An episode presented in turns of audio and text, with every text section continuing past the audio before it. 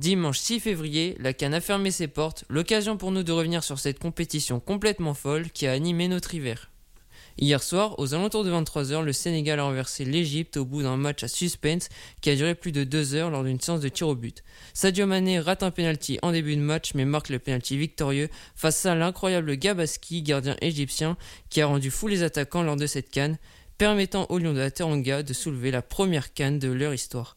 Mané a été élu joueur de la compétition et Dormendi meilleur gardien pour ne pas changer.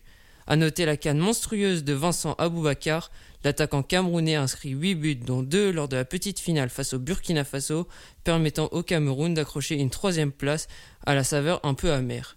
Petite pensée pour les Égyptiens et Mohamed Salah qui auraient voulu accrocher une huitième étoile sur le maillot. Ils pourront retenter leur chance en 2023 en Côte d'Ivoire. A noter les belles révélations de cette compétition, comme Mohamed Kamara, gardien de la Sierra Leone, qui a été impeccable, les belles performances d'Ashraf Hakimi, Moses Simons et Toko Ekambi, qui ont eux aussi brillé lors de cette Coupe d'Afrique des Nations. On n'oubliera pas non plus la belle performance des Comores qui se sont battus d'une manière incroyable et qui ont réussi à atteindre les huitièmes de finale pour la première canne de leur histoire. À noter la belle histoire de cette compétition avec Aladur, latéral de formation qui a dû jouer gardien de but et a admirablement défendu les cages des Comores face au Lion camerounais.